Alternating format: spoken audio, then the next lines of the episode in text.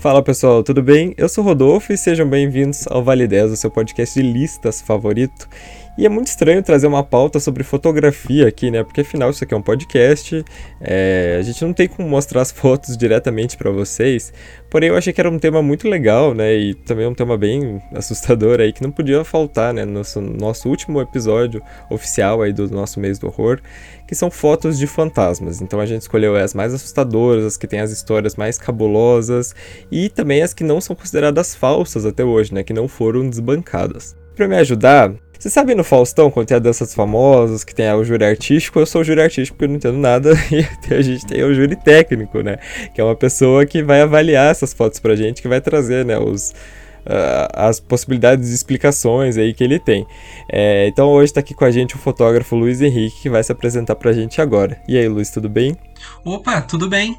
Tudo bom, pessoal? Eu sou Luiz, eu sou aqui de Curitiba, eu sou fotógrafo de eventos sociais, casamentos, trabalho com ensaios, fotografia de produto, enfim, eu lido com uma grande variedade de segmentos de mercado dentro da fotografia e eu adoro mexer com isso. Eu também sou gestor de eventos, sou um ouvinte assíduo de podcast nas horas vagas e eu fico muito feliz de estar aqui participando, agradeço o convite e espero contribuir para a pauta. Muito obrigado, a gente que agradece você ter aceitado. É, e para fazer essa lista, gente, nós levamos em consideração, como eu falei, né, as fotos que a gente pegou, elas ainda não foram desbancadas. Algumas teorias existem sobre elas, a gente vai falar um pouco sobre isso, mas elas ainda são consideradas genuínas. É, então não vai ter nenhuma foto aí que já foi comprovada que é falsa. Como eu falei, né, nós vamos falar principalmente das, te das teses né, que explicam essas fotografias. É importante a gente lembrar que assim, uma foto que é considerada autêntica, genuína, não quer dizer que exatamente existe um espírito, mas sim que é, ela não foi passada por nenhum tipo de manipulação, pelo, ainda mais digital, né? Nessa época que a gente vive hoje é bem fácil ficar esse tipo de coisa. É, vou deixar todas as fotos para vocês na descrição, vai estar tá lá certinho, assim, é, posição 10 a foto, aí posição 9 a foto, 8 e assim em diante. Então vocês, a gente vai falando aqui, vocês clicam lá para ver a foto e aí vocês podem aí vendo a foto junto com a gente. Mas é isso, vamos começar.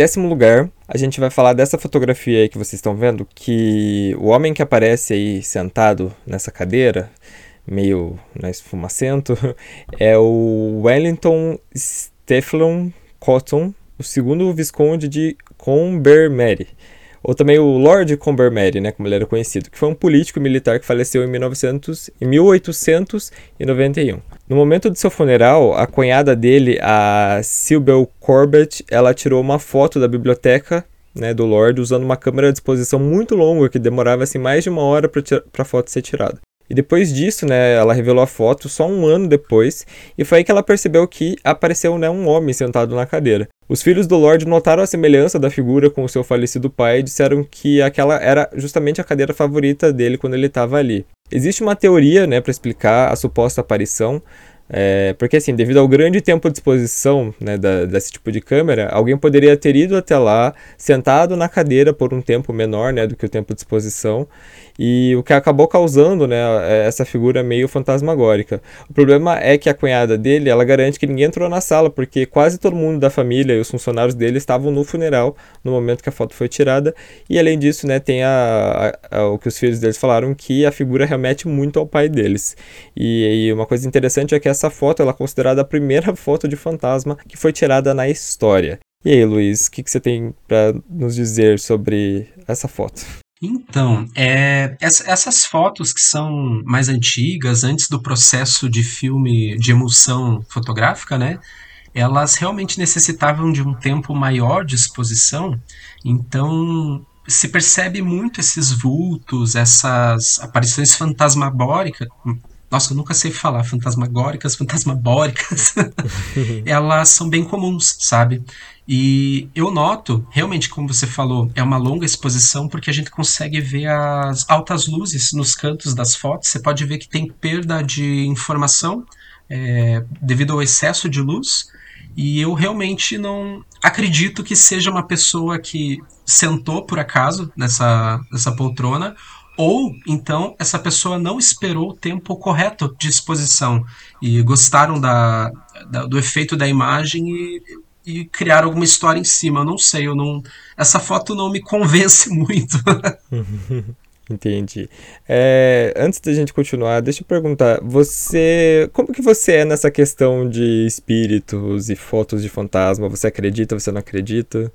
Então, eu sou, eu sou um believer, eu, eu acredito sim. É, mas eu sou uma pessoa bem. Como que eu posso dizer? É difícil me convencer, sabe? Eu acredito em espíritos, acredito em fantasmas, mas as aparições, assim, quando são muito teatrais ou em fotografia mesmo, tem algumas que eu paro para analisar, eu não. É, é, difícil me convencer, sabe? Mas eu acredito em espírito sim. É, é, eu gosto de perguntar, né, para as pessoas, porque? A gente pode, às vezes, traz uma pauta inteira, a pessoa muito cética, né? Não acaba não acreditando.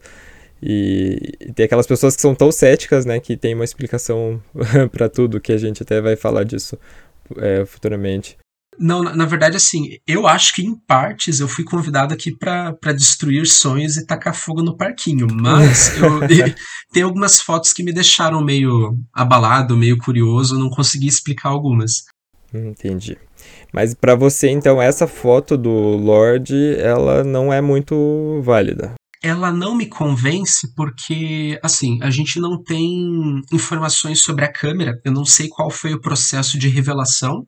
E não sei quanto. Eu não tenho informações sobre o tempo de exposição e tudo. O que a gente pode é, detalhar é que realmente foi uma longa exposição e a gente não sabe quanto tempo é, essa foto foi exposta, quanto tempo também se erraram na forma de, de fazer a revelação dela. Tem várias coisas que podem gerar uma fotografia desse, desse, desse sentido. Hum, sim, ainda, ainda mais naquela época, né? Porque assim, uma hora de exposição, imagina, né? Isso. Quando são fotografias assim com emulsão, eu acho mais crível, assim, sabe? Porque eu sei que o tempo é controlado. Entendi. É, o que, que é exatamente emulsão? Eu, eu, fiquei um pouco na dúvida. É que assim, antigamente as primeiras fotografias da daguerreótipos e tudo eram utilizados é, pastas, é, como é que eu posso te dizer, produtos químicos no, no papel ou então afixados dentro de placas de vidro e são são misturas na verdade aquosas. E a emulsão é, é, fotográfica que eu, que eu me referi na verdade é, são os filmes a película. É, antigamente você usava é, essas placas com líquidos e depois foi passado a utilizar o filme. E o tempo de revelação, o te aliás, o tempo de exposição do, do líquido é muito maior. Você precisa em relação ao, à película. É, entendi.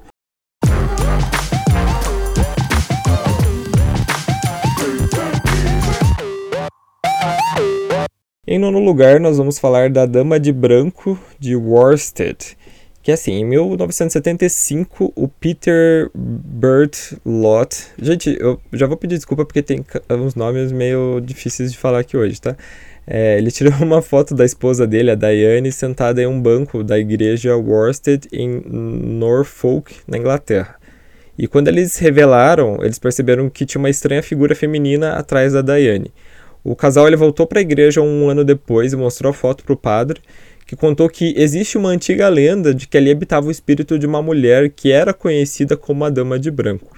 E o interessante dessa história toda foi que a Daiane, quando ela deu, se você ler o relato completo dela, ela fala que ela sentiu, né, no momento que ela estava rezando, uma paz muito grande, ela sentiu as pernas dela formigando, e que ela acredita até hoje que essa presença representa uma coisa muito boa, né? Representa paz, representa cura, inclusive ajudou ela a fortalecer a fé dela. É uma história muito, muito bonita.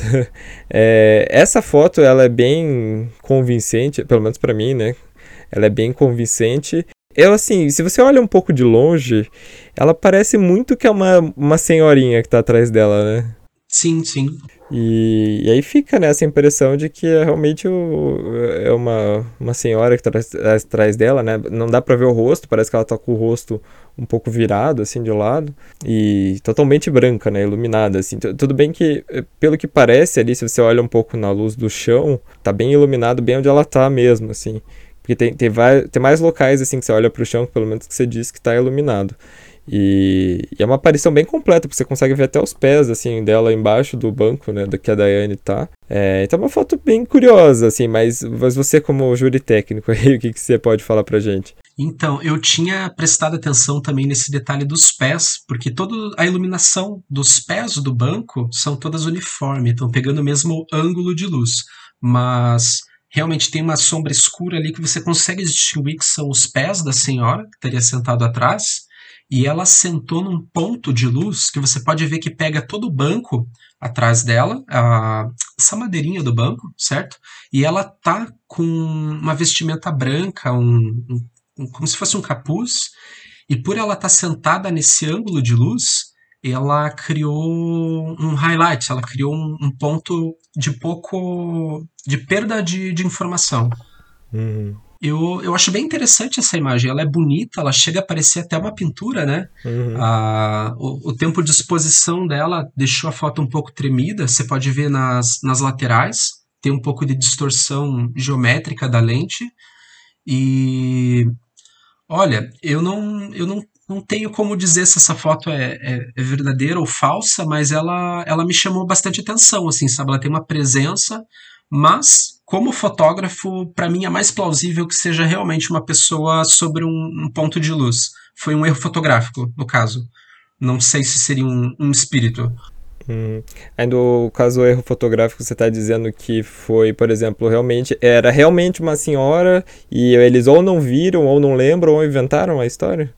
Exato. E erraram a, a fotometria, entende? O, o tempo de exposição, a compensação. Entendi. É, realmente é bem interessante. É, é, o que eu penso mesmo, assim, da foto. Ela me parece bem plausível, assim, por mais que eu não entenda direito. E que se realmente não for um espírito, eu acho que era realmente uma senhora. Que aconteceu de eles não lembrarem ou inventarem, né? É que eu acho muito difícil pelo nível de nitidez dela. Ela não é translúcida, ela é, é, é parece físico mesmo, sabe? Parece que realmente está ali. Você pode ver que não tem nada que atravesse ela, das, das texturas que estão atrás dela, inclusive o próprio banco.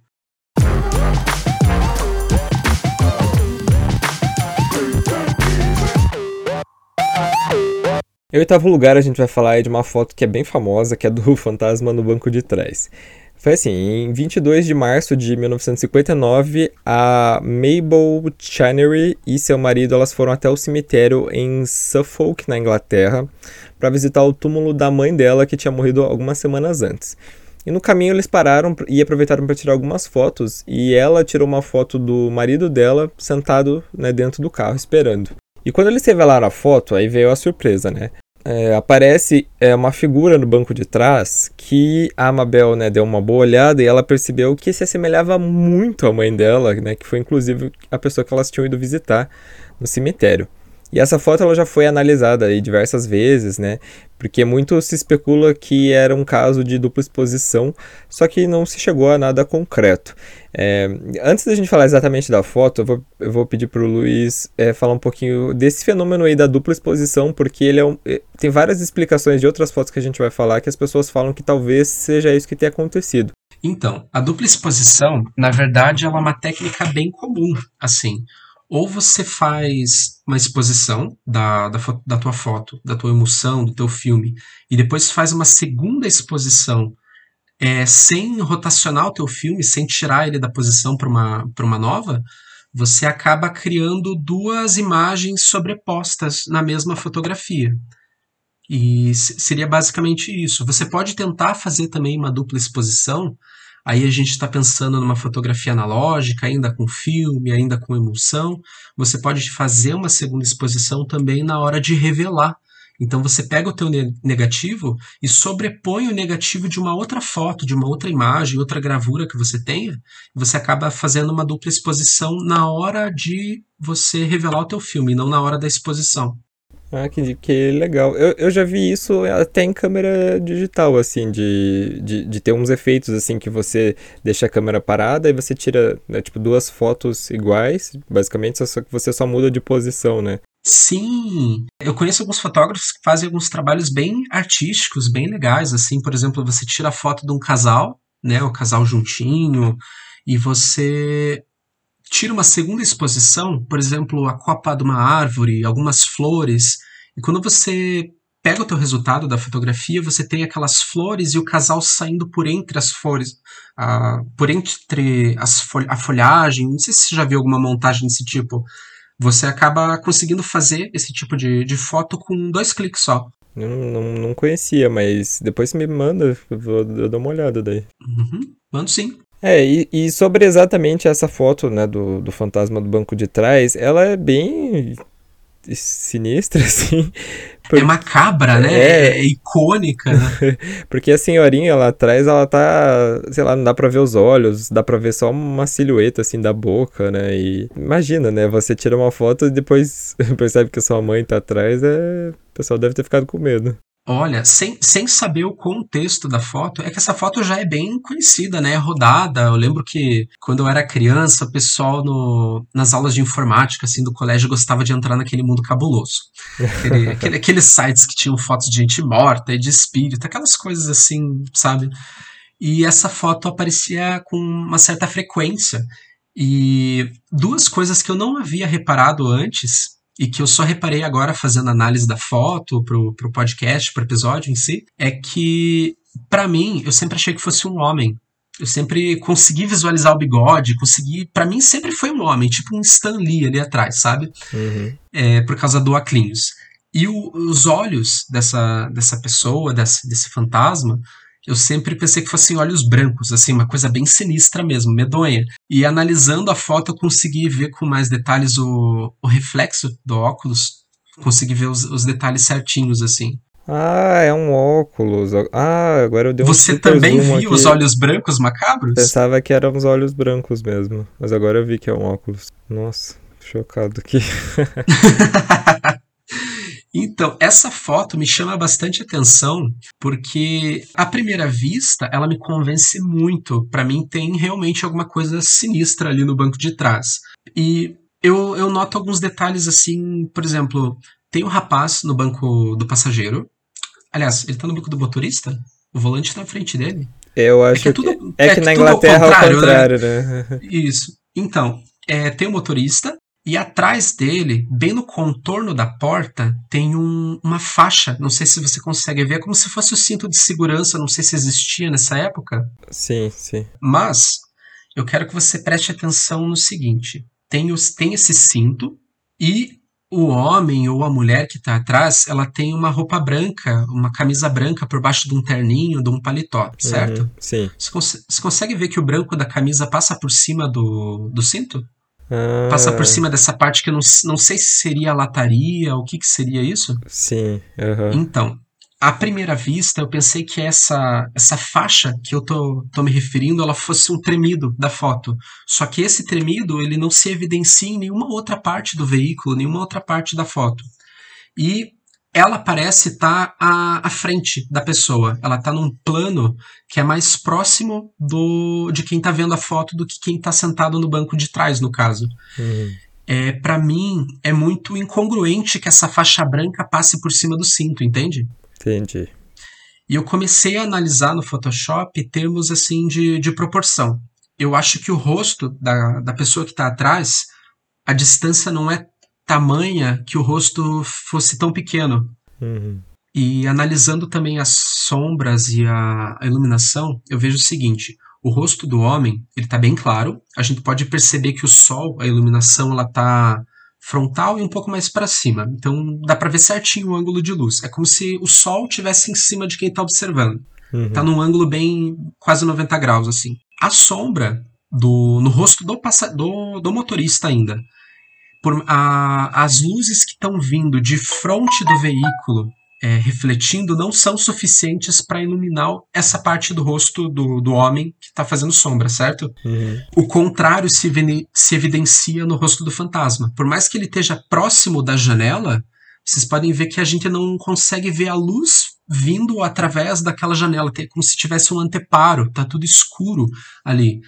Então, e o reflexo, o próprio reflexo no, no óculos dessa entidade, ele não condiz, pelo menos para mim, a, a, forma como eu vejo a, as luzes do reflexo teriam que estar tá mais horizontalizadas, entende? Entendi. Porque o, o, teto, ele cria sombra na testa do passageiro, do motorista, ela tem essa propriedade ali de não deixar a luz do sol entrar ali e bater certeiro na, no rosto do fantasma, mas é, não, não, não seria o suficiente, sabe? Como é que eu posso explicar? a sombra em si teria que estar tá entrando luz da janela, a gente poderia ver a luz da janela entre a, o fantasma e o passageiro. Entende? Para mim, essa imagem é uma sobreposição. É, o que você explicou tecnicamente parece realmente faz sentido, sentido, não faz? Não faz, tô ficando faz. louco. Não, faz sentido mesmo. Só fica estranho, né, pensar como que será que foi feito, né? Se foi sem querer, se foi, se não foi. Então, é, quando eu, quando eu tava analisando, assim, a, as fotos pro podcast, eu me preparei bastante, assim, em não querer julgar de imediato a foto, sabe? Primeiro eu tenho que me convencer. Depois eu vou analisando, buscando algumas pistas para tentar entender o processo fotográfico primeiro. Essa foto eu não consigo entender como que ela foi feita, mas eu distingo entre duas categorias. Aquelas que são erros fotográficos e aquelas que são, por exemplo, é, feito com o intuito de tentar te, te, vender alguma coisa, sabe? Tentar te vender aquela história. Uhum. É, intencio, intencional negócio, sabe? Essa foto ela me parece muito mais intencional do que um erro fotográfico. E analisando a foto, eu vou por etapas. Eu primeiro procuro encontrar que nem aquela incongruência da da camisa da entidade, que está passando por cima do cinto e o cinto seria um plano mais à frente dela, sabe? Depois eu tento ver a perspectiva é, de proporção, os tamanhos do rosto, se condiz a posição que aquela pessoa está ali.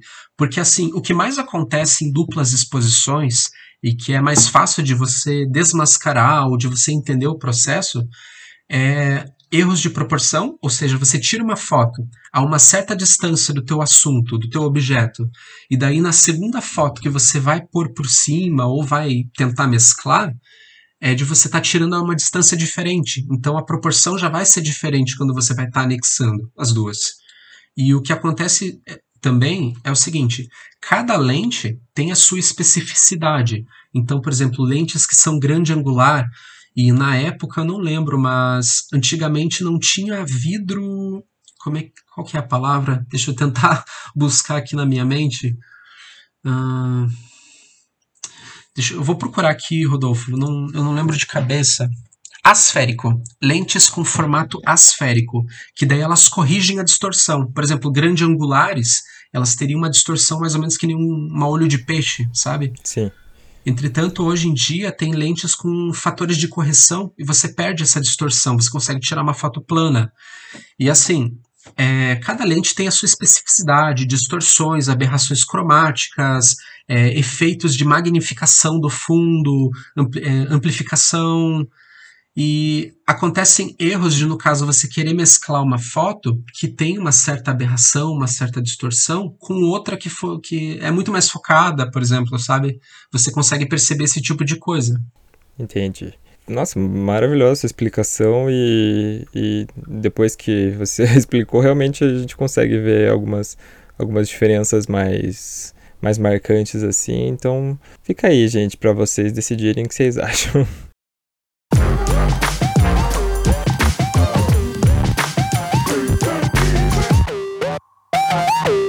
Em sétimo lugar, a gente vai falar aí da foto da esposa falecida. Você já ouviu por acaso a música Justiça Divina de Tonico Tinoco? Provavelmente nunca, né? Mas se for mais novo. Só que essa música é importante para a gente entender a história dessa foto.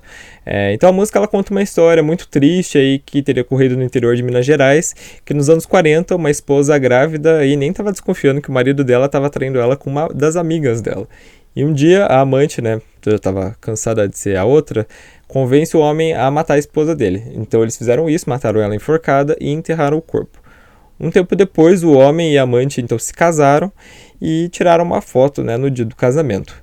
E o que eles não imaginavam é que apareceria ali a prova né, de que eles realmente cometeram o crime. Né? O corpo da mulher apareceu deitado sobre um lenço e fica muito nítido assim que está na exposição da foto. É, eu vou deixar para vocês na descrição uma reportagem bem completinha, né, que conta a história da foto. Se eu não me engano, tá a esposa e a filha do, de, de um deles, acho que é do Tonico, e elas têm a foto guardada até hoje, a foto original e tudo mais. É realmente uma foto bem interessante. E aí conta-se, né, que a história depois que foi revelada a foto, o marido é, ficou muito triste, confessou o crime e tudo mais, mas aí já começam as especulações, né? Porque é uma história que foi, foi se falando, foi se falando, né? E a música acabou fica, fazendo mais sucesso por causa disso. E, gente, a foto, ela é bem diferente aqui das demais, porque ela não é aquela coisa clássica de foto de fantasma que tem as pessoas posando e aparece lá atrás um rosto ou alguma coisa assim.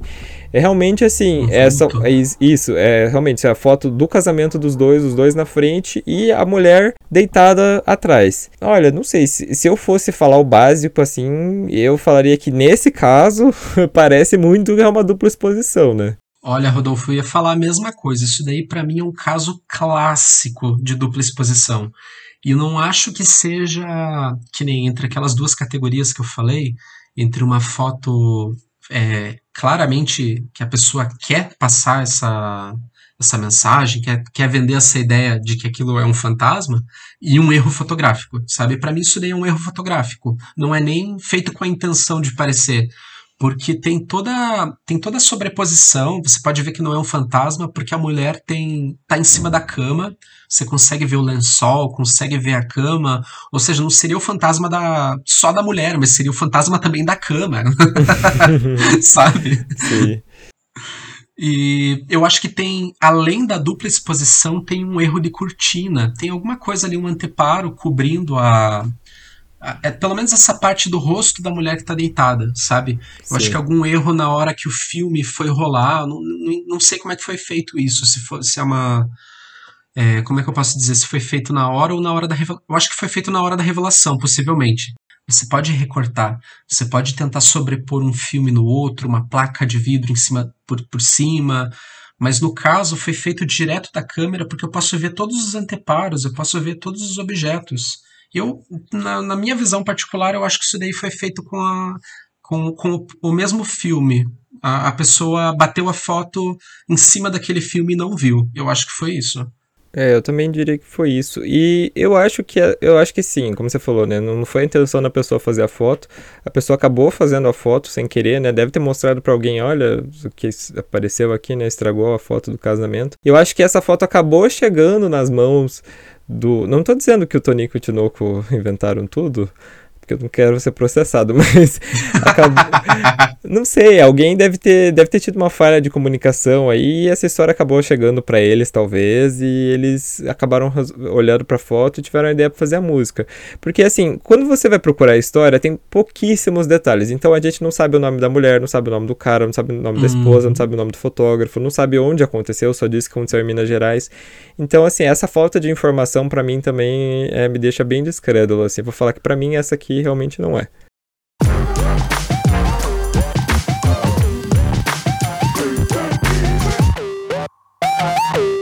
Em sexto lugar, a gente vai falar dos rostos do SOS Watertown. É, durante uma viagem a bordo do petroleiro SS, os dois marinheiros, o James Courtney e o Michael Meehan, eles acabaram falecendo em circunstâncias misteriosas, é, mas dizem que o mais provável foi a inalação de gases tóxicos.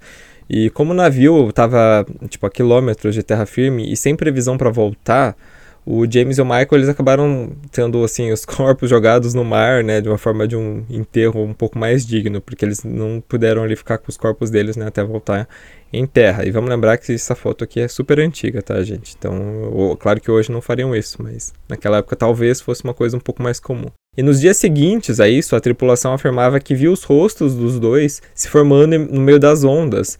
E eles teriam tirado seis fotos e cinco delas não saiu nada, mas uma delas saiu a foto aí que vocês estão vendo, que supostamente mostraria né, o rosto dos dois marinheiros. Olha, essa foto, ela é, sei, bem genérica, assim, pra falar a verdade. Os rostos, assim, são... Não dá nem pra ver que são rostos, assim. Tudo bem que a foto tá, tipo, super estourada, super... É uma foto super antiga, mas não, não dá pra ver exatamente são rostos. Parece Parece. Eu nem sei o que parece direito, eu não sei para você. Parecem só sombras, né? Uhum. É. Assim, a, a minha visão sobre essa fotografia. Uma coisa que eu não comentei sobre as outras é que a gente está fazendo um processo aqui de analisar as fotos, mas essas fotos são fotos que estão você encontra na internet, estão rodando por aí. Mas se fosse fazer uma análise realmente profissional da foto, a gente teria que estar tá com o negativo, com, com a placa, a gente teria que estar tá analisando o original ou pelo menos a, a, a cópia dele, sabe? E assim, para arquivos digitais, a gente trabalha com o arquivo RAW, que seria o, o negativo digital, que seria aquele arquivo que ele vai gravar todas as informações que a câmera capturou. Velocidade, o diafragma, o ISO, as informações de, dos canais de cores que estão chegando até ela, o vermelho, o verde, o azul, é, outros, outros dados técnicos, ela captura tudo e, e condensa nesse arquivo. É um arquivo bruto. A gente teria que ter esse arquivo com todas as informações para estar tá analisando, dando zoom, fa fazendo uma interpolação de camadas para tentar descobrir alguma coisa. É, teria que fazer alguma coisa nesse sentido, sabe? E essa foto, ela tem realmente uma péssima qualidade, assim. Eu acho que essa foto, ela me parece muito mais um recorte de uma foto muito maior, sabe? O que me parece que o que roda nessa foto é somente um cantinho que foi recortado, algo nesse sentido. Uhum. E como a própria história é, diz, os, os, marinheiros eles tiraram seis fotos, mais fotos e apenas uma apareceu apareceu nos rostos, né? Rosto, rostos. eu acho que não, não seria o contrário. Eles estavam vendo os rostos no mar, os rostos no mar, e tiraram a tentaram tirar a foto. Eu acho que eles estavam tirando fotos do mar e fotos de alguma coisa e uma delas apareceu essa, esse fenômeno. Para mim isso daí é pareidolia, é quando você olha, por exemplo, para tua tomada e você enxerga dois olhinhos nela, sabe? Quando você olha para um objeto e imagina um rosto, você tenta humanificar alguma coisa para enxergar um rosto ou então que nem estuda muito deixa eu lembrar, Gestalt. Já, já ouviu falar? Sim. É aquela escola alemã que eles estudam como o cérebro completa imagens, né, e cria imagens na, na, na mente. Eu acho que nesse caso a gente tem essa tendência por natureza de querer enxergar formas humanas, de querer completar a imagem para tentar entender alguma coisa. E essa foto ela me diz um, outra coisa também. É, se, se isso realmente foi tirado num barco, eu imagino que essas linhas nas transversais sejam cordas e a gente está na, na murada do barco, na, na bordinha dele, certo? Você também vê isso? É, isso que eu ia falar, né? É o que parece. Mas daí, se a gente for pensar na proporção, nossa, eram umas Exato. cabeças enormes, né? Nossa, mon cabeças monstruosas. É que nem na animação da Disney, que morre o, o leão e o, o Rei Leão aparece nas nuvens, assim, sabe? Nossa, uhum. que poder que tem essa entidade para manipular os elementos a bel prazer, assim, para criar projeções dela mesma nessa magnitude. Sim. É porque, assim, é, como não dá para enxergar direito a foto, né?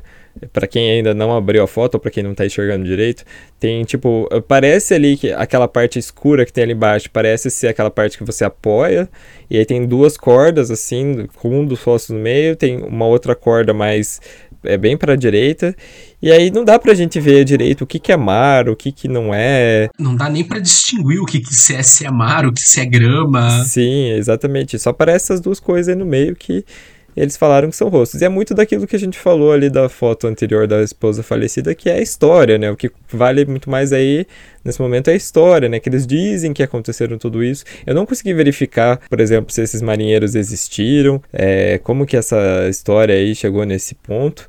É, posso até deixar um update, talvez, lá no nosso Instagram depois se eu achar mais alguma coisa, mas eu não sei. Essa foto eu coloco apenas na categoria de que é, é estranha.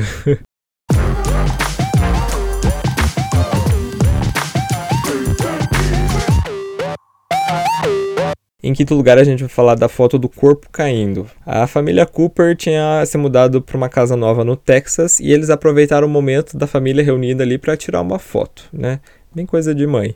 E anos depois, é, 2013, então é, surgiu uma foto aí nos, nos fóruns né, da internet e que acabou viralizando, que mostrava a família, né? Duas mulheres, uma delas acho que pare, parece ser a avó, porque parece um pouco mais velha, com duas crianças no colo e uma mesa de jantar, assim, né, com algumas velas.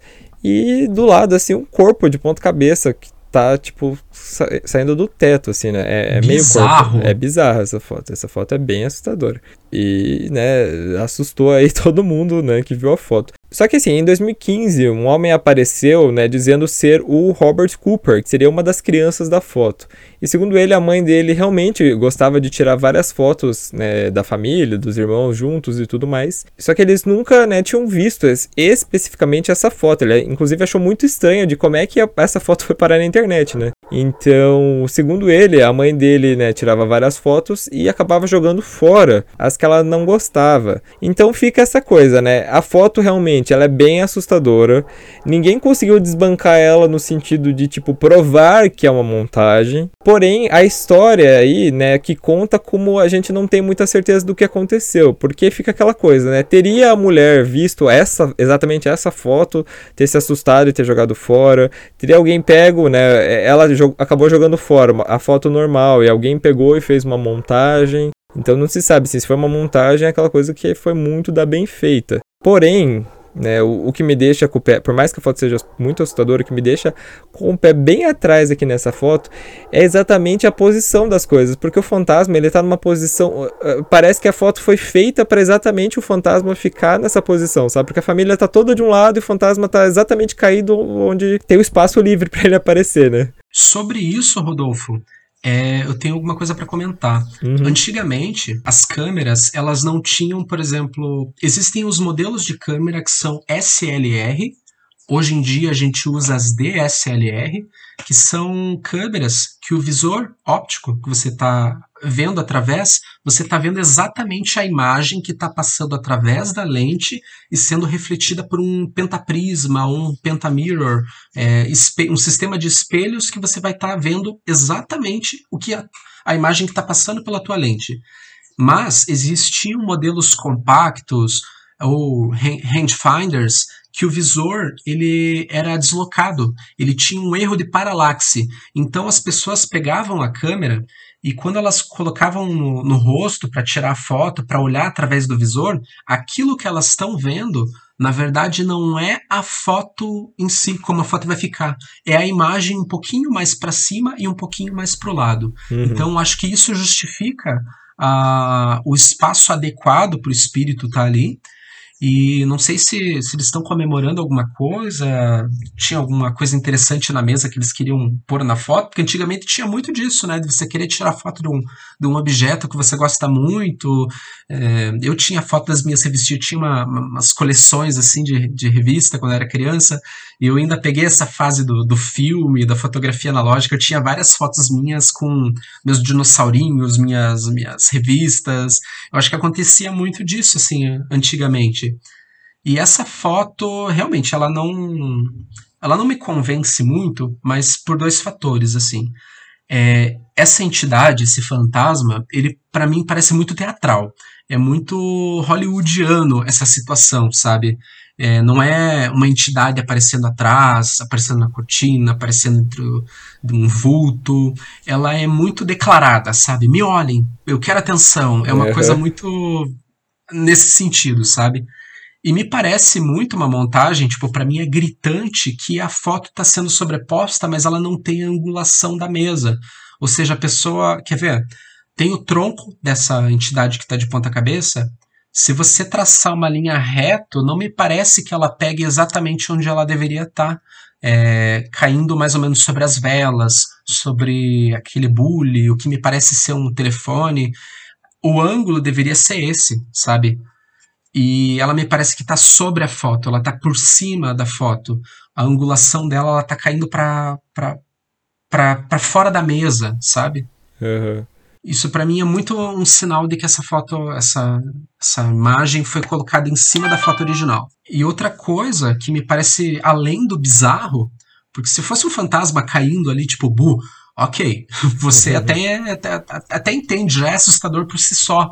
Não precisaria ter essa, esse rosto borrado, esse rosto negro, é, essa coisa caricata, sabe?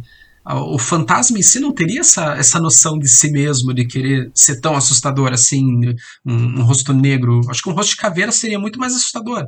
É, esse ponto eu também concordo, assim, se a gente for pensar na parte mística, né, espiritual da coisa, faz muito sentido, né, um corpo de ponta cabeça. Eu, eu já vi falar, né, mas aí eu tô falando da parte espiritual, de gente que, por exemplo, se enforca e daí alguém acaba vendo, né, um espírito enforcado realmente. Mas daí, tipo, a mulher tá de ponta cabeça, né? Com os braços para baixo. Não faz muito sentido. É, não faz sentido mesmo. Ela se enforcou pelos pés.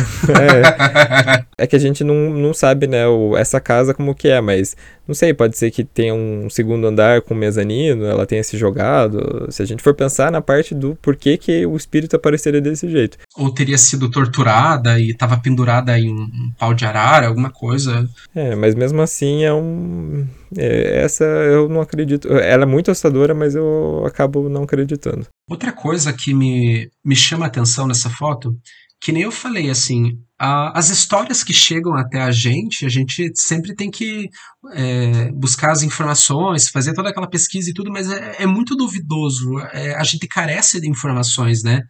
E essa, essa história é muito estranha até pelo fato da família ter, ter dito que jogou fora essas fotos, né?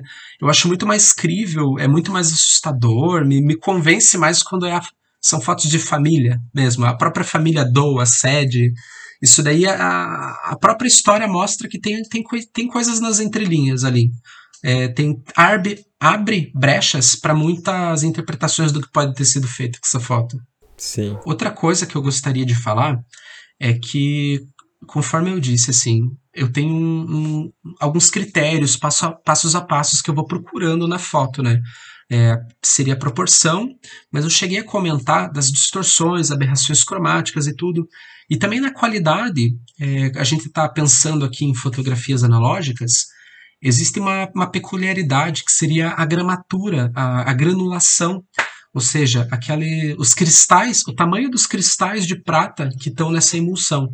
Isso, quando tem muitos grãos, normalmente são filmes utilizados assim pro, com um ISO, um ASA, ISO, muito alto para situações escuras. Isso evidencia a granulação. Só que assim, na fotografia digital acontece o ruído. Na fotografia é, analógica, a gente tem o granulado. Eu percebo que tem algumas diferenças na granulação entre o espírito e o resto da casa, sabe?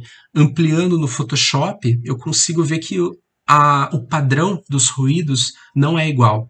O padrão que se apresenta na, no fantasma, ele é muito mais fechado, parece até ser um ruído de cor que foi transformada em cinza, a foto deveria ser colorida e foi transformada em cinza, do que de fato uma, um ruído, perdão, até eu me confundo, uma granulação do filme. E isso para mim se, se nota assim como se fosse um erro de nitidez.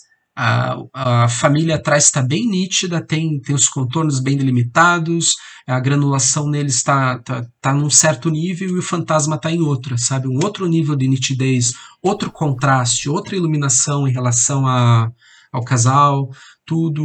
É, me, me parece ser, ser isso, sabe?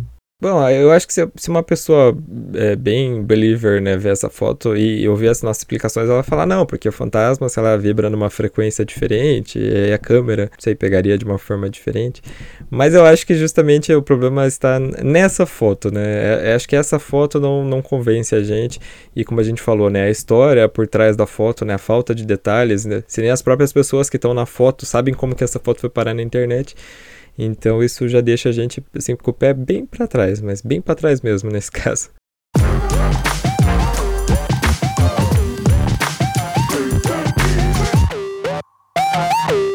Em quarto lugar, a gente vai falar do espectro da igreja Newby. É, em 1963, um reverendo bateu algumas fotos do altar da igreja de Newby, em North Yorkshire, na Inglaterra, e na revelação da imagem apareceu uma figura fantasmagórica, um ser encapuzado e mascarado no pé do primeiro degrau do altar. E a figura, né, quando é comparada com o restante da igreja, é, media 3 metros de altura. E essa foto também é bem sinistra. E ela foi mandada para diversas análises, também passou em todas, né?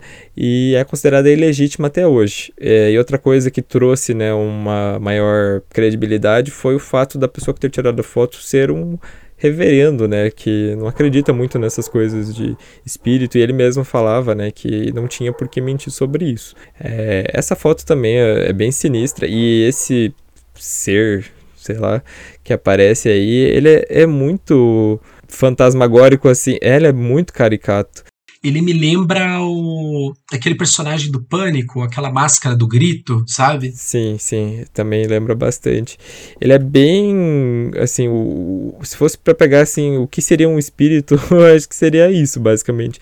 É, eu li algumas coisas sobre ele ser provavelmente um monge, mas eu não achei muito assim de por que, que ele estaria vestido desse jeito. A, a roupa eu até entendo, né? Tem, tem aqueles monges é, que não são né, budistas, são os monges cristãos, que eles realmente usavam umas túnicas cobriam tudo.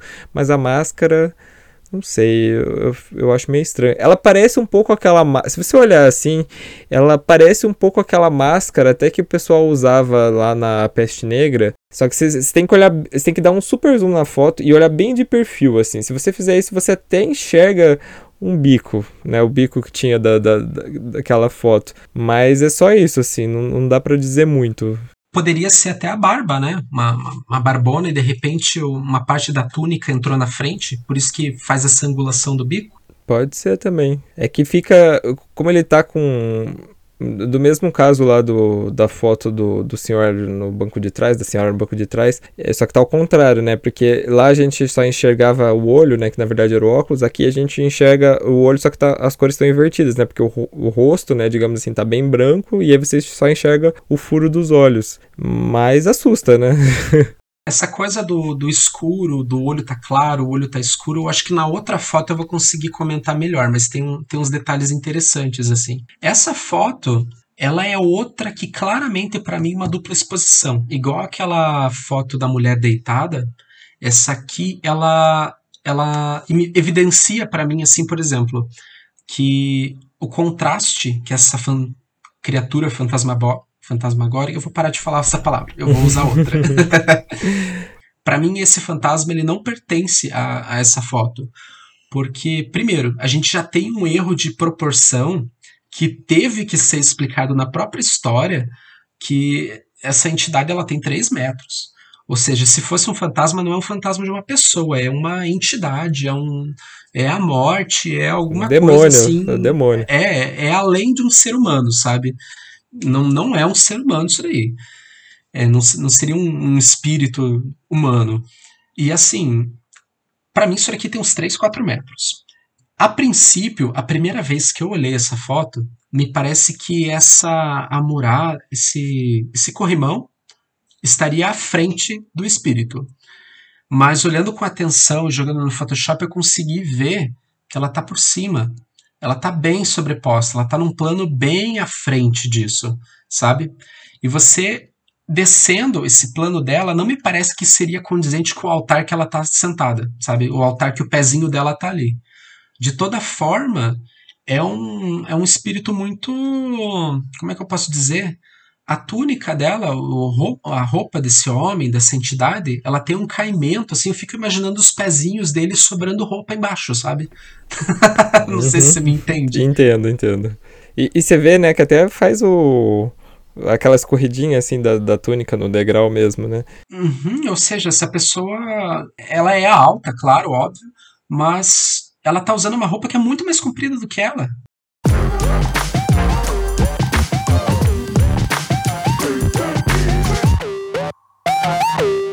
Em terceiro lugar, a gente vai falar do fantasma das esca da escadaria das tulipas.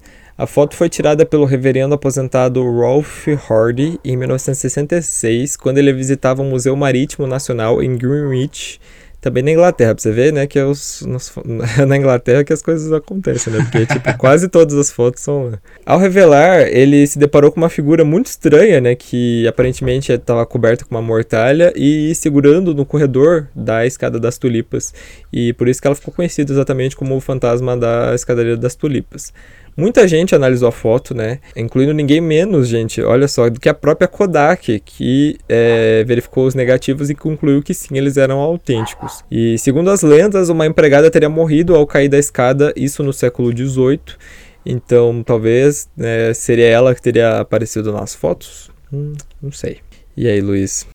Olha, essa foto, ela é uma da, da, daquelas que me dá mais medo, assim, pela entidade, pelo, pelo ser que aparece ali ser mais macabro. Eu acho muito mais assustador essa aqui, sabe? Uhum. Porque me remete àqueles filmes, assim, da aparição de fantasma e tudo. Isso aqui me dá um pouquinho mais de medo.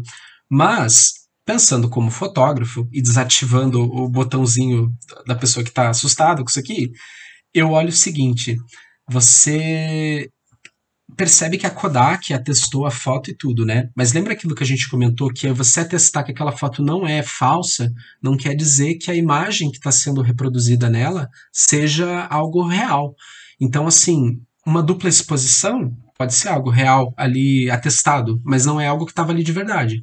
Ou então, uma longa exposição também pode deixar rastros na tua fotografia que são que você pode atestar que aquela foto realmente é, é de verdadeira, mas o que você usou, a técnica que você usou para regis, registrar aquela imagem é diferente, tem suas peculiaridades e tem suas falhas. Que nem essa foto, para mim, ela me parece muito ser uma longa exposição. E assim, ou esse espírito ou essa pessoa, eu acho que é uma pessoa, ela estava subindo a escada e você, à primeira vista, você parece que tem uma imagem debruçada no corrimão, né? Uhum, isso. Para mim, não. Para mim, essa é uma pessoa que tá subindo a escada, porque você pode ver que tem duas mãos direitas. Uh, a posição dos dedinhos é a mesma mão que tá subindo a escada. Uh, então, para mim, essa fotografia levou mais de alguns minutos ou alguns segundos e você conseguiu pegar o rastro dessa pessoa. Porque assim, tem a iluminação de velas e com eu imagino que tenha um outro lustre desses, um outro é candelabro que fala? Acho que é lustre, na verdade. Eu não sei, é que eu quase não enxergo. Não, lustre é que fica no teto, né? Acho que é candelabro. Tem uma outra fonte de luz, quase na mesma posição no corredor, que está projetando essa luz na manga, beleza? Uhum. Eu penso o seguinte: como está recebendo essa luz, para você aparecer numa foto que tem longa exposição, você precisa receber luz. Assim, é, em casamentos, em eventos sociais, o flash a gente usa também para iluminar. A gente usa o flash para fazer uma luz de preenchimento mas o flash ele tem uma peculiaridade que quando aonde dispara o flash ele congela, ele ajuda a congelar a imagem. Então essa peculiaridade da luz é onde você está projetando luz por mais tempo, essa esse objeto ele permanece na tua imagem final. Então assim, essa pessoa subindo a escada recebe mais luz desse lustre e foi, foi se fechando o tempo de exposição é, conforme o tempo de exposição foi aberto, essa pessoa foi recebendo luz desse lustre que está contrário à fotografia, e quando ela chegou no final da escada, não te, ela não permaneceu tempo suficiente para o resto do tronco do corpo receber iluminação e aparecer também na foto.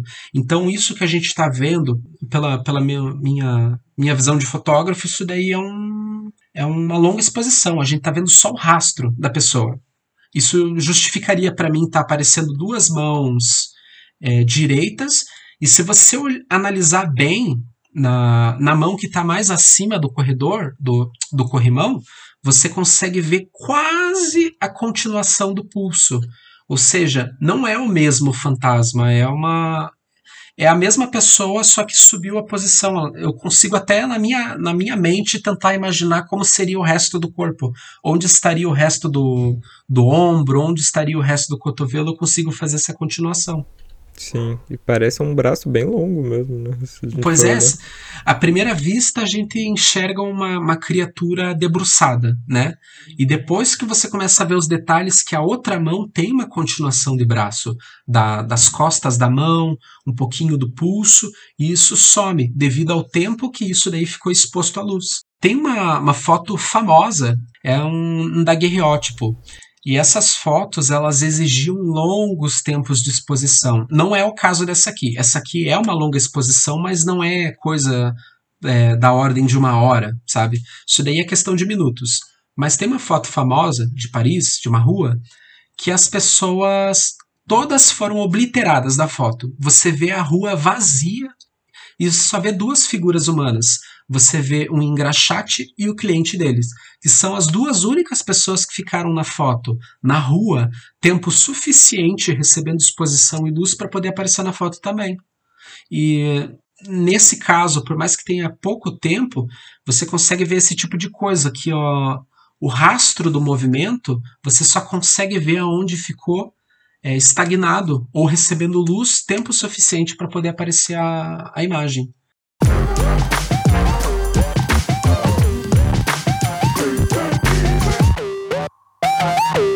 Em segundo lugar, a gente vai falar da Dama de Castanho de. Nossa, peraí, como é que fala isso? Hiram Hall, acho. Acho, tá? Rayhan Hall. Esse, isso, Ray. Eu acho que é Ray. Ray, Ray. Han Hall. Isso, Rayan Hall. É assombrado pelo fantasma da Lady Dorothy Wapole, que seria a irmã do Robert Wapole, que foi o primeiro primeiro-ministro da Grã-Bretanha. E ela era conhecida como Dama de Castanho porque ela tinha um vestido muito característico, que é um, um marrom que ela utilizava. E ela teria morrido nesse lugar em 1726. Eis que em 1936, um fotógrafo que trabalhava para a revista Country Life, o Hubert Provident, ele foi até o local para tirar algumas fotos, né?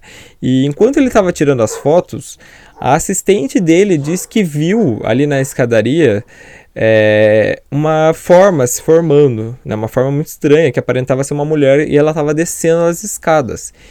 E aí os dois, né, rapidamente tiraram a foto e essa foto ganhou o mundo aí como uma das mais é, é, características fotos de fantasma que já foram feitas. E um tempo depois, é, um investigador paranormal, o Harry Price, ele entrevistou né, o Hubbard e assistente dele, e os dois novamente confirmaram a história e o negativo novamente foi posto em teste e não foi encontrada nenhuma adulteração.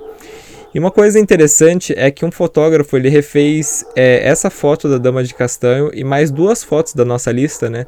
O espectro da Igreja Newby e a foto do Lord Cumbermary, com a ajuda de um amigo. E só que ele usou câmeras digitais. Eu vou deixar o link para vocês verem aí na descrição.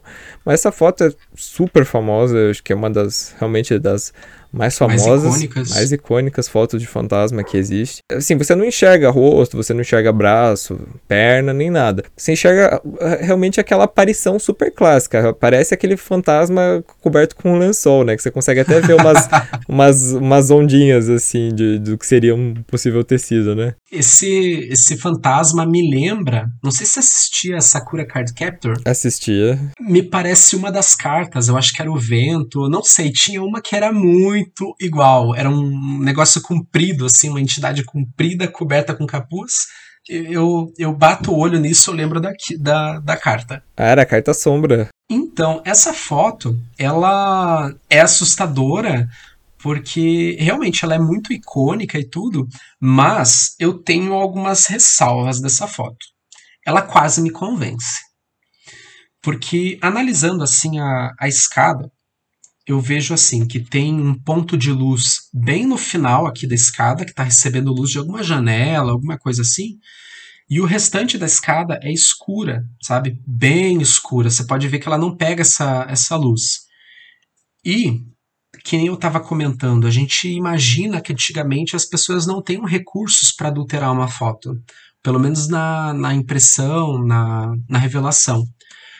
Eu imagino que isso aqui não seja um fantasma. Eu acho que isso aqui é um Dodge and Burn. É... no caso assim, a hora que você tira o teu, teu negativo e você vai passar para o papel fotográfico, você coloca o teu filme no equipamento que é o projetor. É, eu acho que tem um outro nome, mas, mas seria isso, sabe? Ele vai jogar uma luz através do teu negativo para chegar no papel fotográfico com emulsão. E acontece o seguinte, no, como a gente, como o próprio nome é, diz, é um negativo. Então, aonde está escuro no negativo é onde recebeu luz, aonde está claro não recebeu, seriam as sombras. Quando você vai fazer esse processo de passar a foto para o papel, tem alguns truques, por exemplo, tem áreas de sombra que você quer clarear, algum rosto que ficou muito escuro, alguma coisa assim. Como você está trabalhando com o processo inverso, aonde você tampar vai ficar claro no teu papel. Então, existia uma ferramenta que parece um sorvete, sabe, um picolé. É um palito de madeira comprido e na ponta tem um quadradinho, como se fosse um é pão duro que fala, aquele objeto da cozinha? Sim, para raspar as coisas, né? É, é, como se fosse um pão duro, sabe, só que menorzinho. Então você pegava esse esse palitinho e ficava passando sobre a foto. Você ativa o projetor com o negativo, a luz bate no papel e você rapidamente começa a movimentar, criando sombras aonde você quer iluminar. É controverso isso, né? Mas você vai criando sombras ali e aonde você passou, é, vai criar um rastro de luz. Você vai iluminar aquela, aquela foto. Isso daí tem que ser feito com muito cuidado. É uma técnica bem precisa, assim, você tem que passar pouco, tem que ter cuidado. Mas tinha.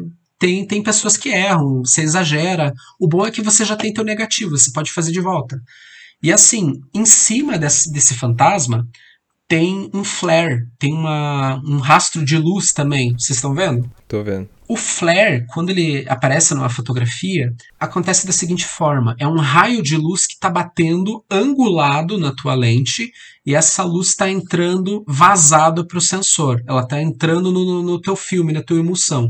Então isso causa ela está espalhando essa luz na tua lente e você acaba vendo o desvio cromático, acaba vendo essa aberração. O flare, normalmente, ele aparece mais arredondado, ele, ele aparece esse fenômeno de ghosting, esse fenômeno de flare, eles aparecem mais arredondados, mais no formato que o diafragma da tua câmera tem. Aquele formato com as pétalas é, fechadas. Não sei se você já viu um diafragma de uma, de uma câmera. Já vi, já. Ele, ele pega esse formato das aberturas, assim. Então ele forma quase círculos, uns ge geoides, um... Eu, eu esqueci o nome do, da, do formato. Mas enfim, esse flare que está aparecendo ali em cima, ele tá estranho para mim, porque eu consigo ver uma continuidade levando até a cabeça da figura. Para mim, isso seria como se fosse a cabeça do palitinho e você movimentou o palitinho não uniformemente, mas fazendo alguns círculos, alguma movimentação é, de baixo para cima. É porque no, no próprio fantasma eu consigo ver um rastro que é mais claro descendo e depois ele dá uma voltinha e sobe. Para mim isso daí é uma movimentação do dessa ferramenta do Dodge and Burn. É, mas é uma, uma explicação complexa, né? Mas é a única explicação que eu, que eu tenho para esse tipo de, de foto. É, de resto, ela me parece bem plausível. Assim, se fosse para tentar explicar como isso seria possível, ah, como que eu tiro uma foto dessa, sabe? Seria assim.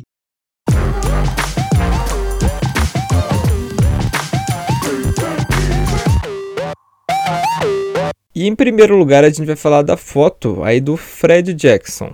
Se você pega a foto, só foto, né, sem estar tá o aproximado, não tem nada de absolutamente errado, né? pelo menos é o que não parece, né? Porque a foto mostraria o esquadrão de Goodart e ela foi tirada em 1918. Só que o que acontece? Se você aproxima, né, atrás do quarto aviador da esquerda, você consegue, o quarto da esquerda, a parte de cima, você consegue ver um meio rosto, né? Que é como se fosse alguém olhando ali para trás. Será que era alguém que não queria muito sair na foto, ficou meio atrás? Não, segundo a pessoa que tirou a foto, né, segundo os oficiais também, é, a pessoa que aparece ali é o Fred Jackson. E ele era um mecânico, né, que também trabalhava ali na base aérea, só que ele morreu três dias antes dessa foto ser tirada nesse mesmo local. E, assim, existem documentos que mostram que sim, havia um Fred Jackson nessa base aérea e que ele realmente morreu em 1918, foi no dia 13 de abril. É, porém, existem algumas diferenças entre o, o, local realmente da morte dele e entre as datas também. Só que, assim, nesse caso eu acho que as semelhanças entre as histórias é o que deixa a coisa mais assustadora. E ele é bem aquele espírito mais. Uh, aquela foto do espírito mais amena, assim. É um pequeno detalhe que você enxerga. Se você, dá, se você der um zoom né, para aparecer. Então, né, dizem na história que ele gostava muito de trabalhar lá e daí quando foram tirar foto dos oficiais, né, ele acabou ali dando um jeito de aparecer. Essa foto está em primeiro lugar, gente, justamente porque existe a parte oficial da coisa, o Fred Jackson ele realmente existiu, ele realmente morreu em 1918 quando a foto foi tirada. Se vocês derem uma procurada na história, vocês vão ver que existem algumas diferenças das datas, né? Dizem que ele teria morrido uns meses antes do que a foto foi tirada e não só três dias. Como também dizem que ele, ele sim trabalhava na base, só que ele sofreu um acidente em outro quando ele estava em outro local. Porém, nesse caso, né, a gente tem que pensar, né? Putz, é uma história que de 1918 que não, não foi colocada uh, no papel. Então, é realmente essas informações acabam se perdendo. É, a pessoa que tirou a foto pode ter aproximado um pouco mais a história, né, para para deixar a coisa mais impactante, mas pelo que dizem, a foto sim passou também por várias, várias análises e não, nunca se chegou a uma conclusão de que foi uma montagem. E é legal que nesse caso o espírito aí tem um nome, né? E realmente o Fred Jackson existiu. Então é por isso que essa foto está em, no, em nosso primeiro lugar. Mas o que você aí, como nosso perito técnico, tem a dizer sobre? Então, é, essa é uma das fotos que eu acho crível, sabe? Da lista toda, essa que mais, mais me dá um medinho. É, eu acho o seguinte: a gente não tem foto desse Fred Jackson, outra foto, para comparar o rosto, sabe?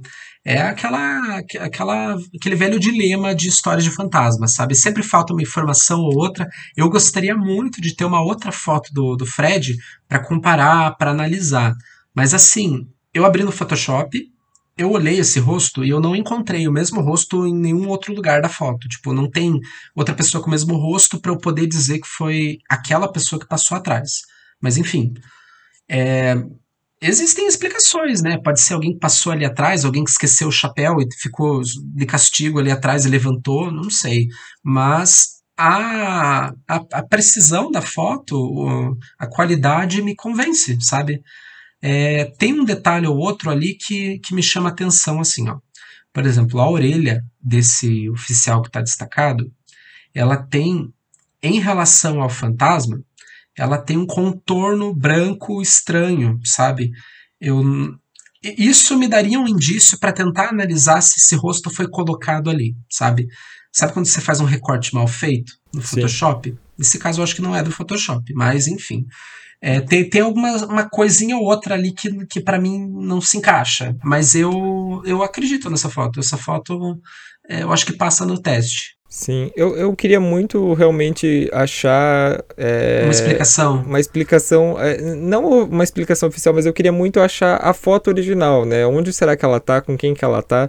Porque, né, tal, provavelmente ela tá em algum lugar. É que, é que nem eu comentei, né? A gente tá analisando uma foto que já está rodada na internet. A gente está analisando um JPEG. A gente precisava analisar um DNG. A gente precisava. Aliás, não, eu estou falando besteira aqui. Isso daí não tem nem como, porque é uma foto. Uma foto analógica, mas mesmo assim, um, uma foto escaneada, sabe? Um, um arquivo mais fiel, a gente está vendo uma foto que possivelmente pode ter sido processada. Ela foi processada porque tem um recorte evidenciando a cara do. o rosto do, desse, desse homem que está em evidência, sabe? É, foi adulterada. Tem, tem uma própria adulteração nessa imagem, mas. Uma, uma adulteração digital nessa imagem. Mas eu não, não saberia dizer como foi feito esse homem atrás, esse ghosting ali, sabe? É, provavelmente pode ser uma dupla exposição, pode ser um fenômeno assim de da foto não ser uma longa exposição, mas ela durar assim alguns segundos a mais e a pessoa levantou e baixou, alguma coisa nesse sentido, sabe? É, são as, as explicações mais plausíveis que eu daria para essa foto. Mas eu não tenho como bater o martelo e dizer o que foi feito de fato, sabe? Entendi. Não, mas eu, eu também. Essa é de todas a que eu mais fico com o pé atrás. Eu acho que é a mais curiosa de toda, de toda a lista. A que, uhum. que realmente não, não sei explicar. Sim. Eu, eu acho que se a gente tivesse é, umas confirmações é, dos oficiais, né? Porque, segundo a história, né, dizem que todo mundo reconheceu que era ele, porque ele realmente trabalhava lá. O problema foi que, né, as datas não batem muito, porém, o fato das pessoas realmente terem reconhecido ele já deixa a foto um pouco mais crível. Mas se a gente realmente soubesse, né, com quem que tá essa foto, será que alguém, algum parente do, de algum desses oficiais, né, que tava na foto, é, não sei, né, ouvia sempre o pai contando a, essa história. Então eu acho que ainda falta esse tipo de informação. Se tivesse, eu acho que essa foto ela seria ainda mais mais crível, sabe? É que assim, essa foto é que nem você falou, por a gente não ter o original, é, e por a gente estar tá trabalhando com JPEG, eu não consigo ampliar e ter é, detalhes o suficiente para me dizer algo mais sobre a profundidade de campo, ou então a, a distância em relação a esse oficial e a parede que está atrás dele, sabe? É, para eu poder entender se ali passaria uma pessoa, se eles estão muito colados na parede, sabe? Eu precisaria de algumas informações a mais para não necessariamente só avaliar a foto, mas pensar a foto, pensar o cenário, entender o cenário, sabe? E é isso, é isso que, que, que me vem de imediato à cabeça, sabe? Essa falta de detalhes da foto. É bom, gente. Então fechamos aí com o Fred Jackson aparecendo atrás do amigo dele na fotinha. Ele não queria ficar de fora. E mas é isso, gente. E antes da gente ir embora, a gente vai pro nosso Vale Indica.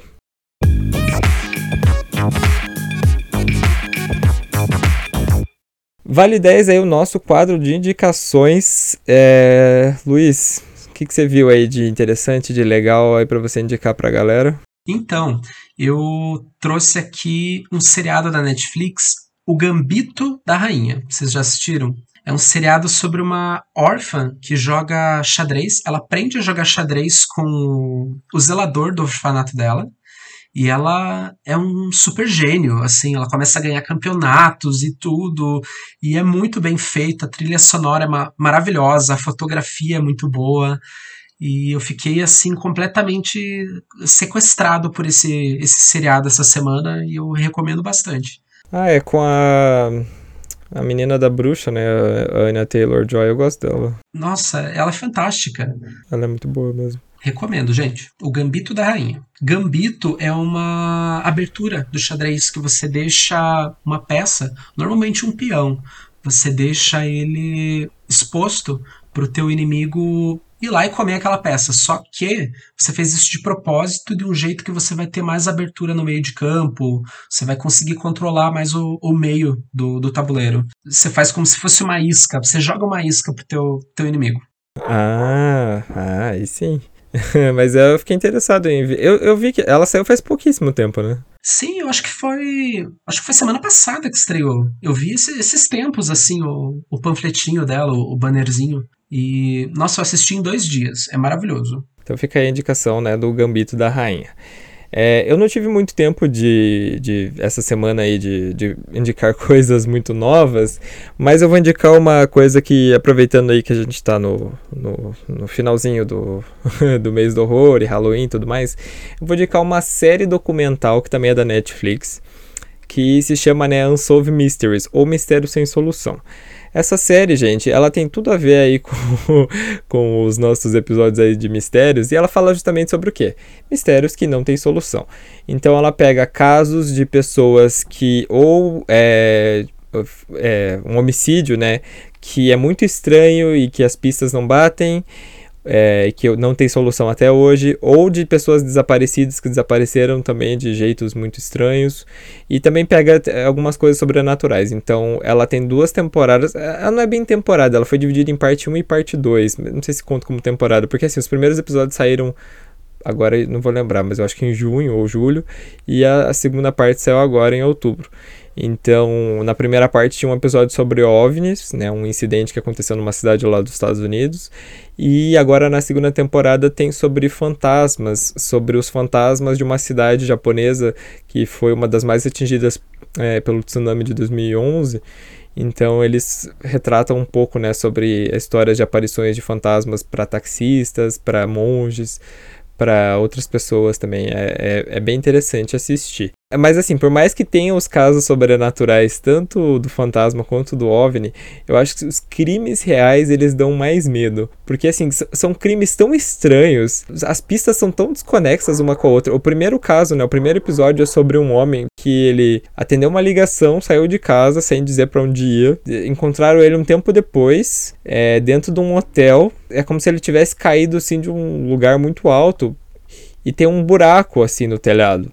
Só que assim, o buraco é de um tamanho tão pequeno que não tem como ele ter passado. E aí dizem que as fraturas não combinam muito com o fato de, de ele ter caído ali. Também o celular dele parece que foi é, implantado ali no, no local. Então, assim, é, você fica tão com o pé atrás que eu acho que é isso que vale, assim. E, gente, só uma dica, não fiquem frustrados, tá? Porque não tem solução, porque a ideia é justamente essa. Inclusive, eles reabriram até um caso que apareceu na, na, primeira, na primeira parte. Então, as coisas estão andando, tá, gente? Porque eu vi que uma galera tava cobrando, assim, que, que os casos não tinham solução. E, gente, é, o nome é Mistério Sem Solução, então obviamente que não vai ter solução, né? Tem um spoiler no título. Exatamente. Mas eu recomendo, ela é bem legalzinha. Ela é um reboot de uma de uma série que passava nos Estados Unidos, que era tipo uma linha direta deles, assim. É, se você procura aí Unsolved Mysteries no YouTube, tem os episódios antigos, é o linha direta purinha, assim, aquele cara falando, voz assustadora, devia assustar as crianças aí lá americanas. Então a minha dica é Os Mistérios Sem Solução aí da Netflix.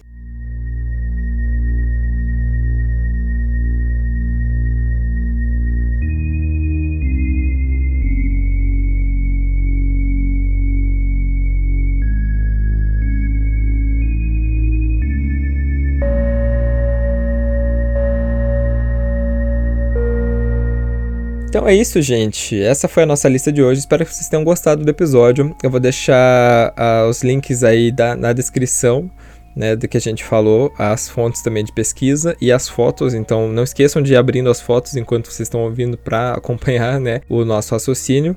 Quero agradecer de novo a participação do Luiz. Cara, foi incrível as coisas que você trouxe. Eu acho que trouxe essa parte técnica foi super importante aí para a gente entender um pouco mais dessas fotos e as teorias e o que pode ter acontecido por trás delas. Então, de verdade, quero agradecer. Foi muito, muito, muito importante hoje você estar tá aqui nesse episódio. Eu que agradeço, Rodolfo. Agradeço mesmo mesmo a, o convite. Eu adoro o tema, fiquei feliz quando você me convidou e espero ter contribuído mesmo. Espero que o pessoal não fique brabo comigo de ter desmentido as fotos, mas, gente, é, é, é o que eu consegui interpretar em cima da, das fotos, né? É... Fala assim, igual a blogueirinha, meu jeitinho, gente. é, tipo isso. Mas é isso, agradeço de verdade, Rodolfo. Não, imagina. E pro pessoal que quer te achar ou quer te contratar para tirar umas fotos aí, como é que faz? Onde que te acham? Então, tanto no Instagram quanto no Facebook, vocês me encontram lá, arroba Luiz com Z, H Fotografia. Acho que é os dois canais que, que o pessoal consegue me encontrar. Eu não tenho o site pronto ainda e é isso. Então é isso, gente. Muito obrigado por terem escutado o episódio de hoje e até a próxima. Tchau. Tchau, tchau.